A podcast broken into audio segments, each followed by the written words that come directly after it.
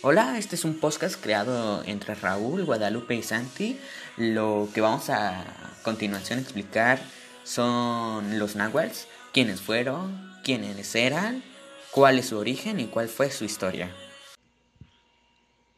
La mitología popular cuenta leyendas referentes a los nahuales.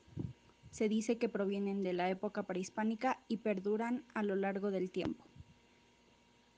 Se dice que al mismo tiempo que una persona nace, también nace un animal, que se convierte en el protector y guía de esta persona. Les llaman tonali o tona. Estos son espíritus animales de todos los individuos. Comparten una entidad anímica, espíritu y destino.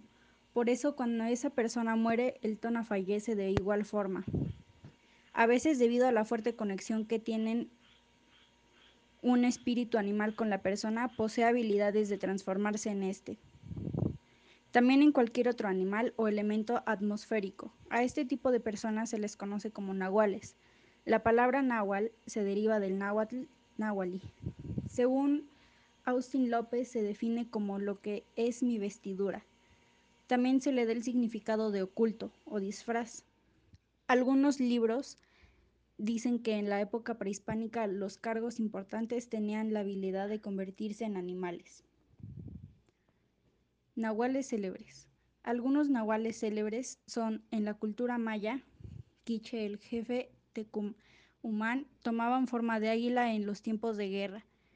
Nezahualpil, rey de Texcoco, hacía uso de sus poderes de animal para prever el futuro. Se dice que Huitzilopochtli tomaba forma de colibrí para estar cerca de las personas. ¿Los nahuales son brujos? Existen registros de creencias que hablan de que los nahuales son en su mayoría brujos, pues ellos se transforman en animales para echar el mal. Estos alimentan del alma de las personas, a quienes le provocan enfermedades e incluso la muerte. También existen chamanes que son nahuales, pero estos usan este don para defenderse de los brujos.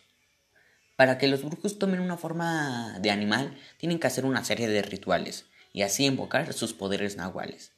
También se cree que se trata de una proyección fuera del cuerpo. Cuando el brujo duerme, su alma se desprende y deambula hasta incorporarse en un nuevo ser. Pero antes, el ente debe dar siete vueltas alrededor de su cuerpo para poder protegerlo de cualquier mal. Los nahuales en la cultura maya. De acuerdo en el libro Las cabezas rodantes del mal, brujería y nahualismo en los altos de chispas, los tzotziles de Sinacantán tienen la creencia que todos los humanos tienen un espíritu guardián, que los acompaña durante toda la vida. Cuando la persona muere, también lo hace su chanul, mientras que su nahual regresa al inframundo y se queda en la espera de un nuevo dueño. Los tzetales de Osuk dicen que solo los ancianos con cargos importantes, los chamanes y los brujos son nahuales, pero estos son incorpóreos únicamente bajo alguna circunstancia la naturaleza los materializa en animales. Para los tzetzales del municipio de San Juan Cancún existen hombres y mujeres con poderes de animales. A estos se les conoce como labiles. Estos seres usan sus poderes para enfrentar a la persona e incluso matarlas. Se mencionan ejemplos como una labil le tiene coraje a una persona, se transforma en viento para descubrir su milpa. También se dice que se puede convertir en rayos y de esa forma atacan al individuo en cuestión. Los sanadores tojobales. Cuadrillo Olivos. En una edición del CDI 2006 habla de la cultura tojobal. Existen tres tipos de personas con poderes sobrenaturales otorgados por Dios. A estos individuos se les conoce como vivos o hombre rayos. Ellos tienen la capacidad de curar enfermedades o producirlas. Agnum es el nombre que se le da a la persona que sana con las plantas medicinales. Pitachica es el que se encarga de la curación de enfermedades o producidas por brujería. Mexep es la partera. Los vivos poseen guainel, nahuales, de quienes dependen de sus poderes. Los Huicharitari y el nombre animal es la cultura huicharica o huichol. Únicamente los macaramés tienen el don de convertirse en animales y utilizan la habilidad de defenderse o atacar algún mal. Para los Guizaritari, el término nahuales no existe. Ellos otorgan un nombre dependiendo del animal, el que se transforma en maracá. Por ejemplo, ellos se convierten en un águila, dice Gricate Yiguari, hombre águila, o si fuera lobo se le conoce como Uragueteyiguari, hombre lobo. El espíritu animal en la cultura Raramuri, en el universo Raramuri, los Akurames Ogurames son humanos espirituales que pueden transformarse en animales, plantas, aire, agua, etc. Ellos tienen el poder de controlar los elementos, incluso los animales. Estos seres se encargan de la curación a través de los sueños. Creencia indígena náhuatl.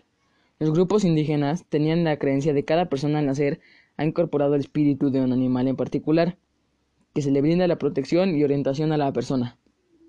Luego se manifiestan a través de los sueños para proveer su atención y prevenir todo peligro familiar. Para los pueblos prehispánicos, el nahuali fue uno de los hechiceros llamado Tlateloltecolol, un hombre búho.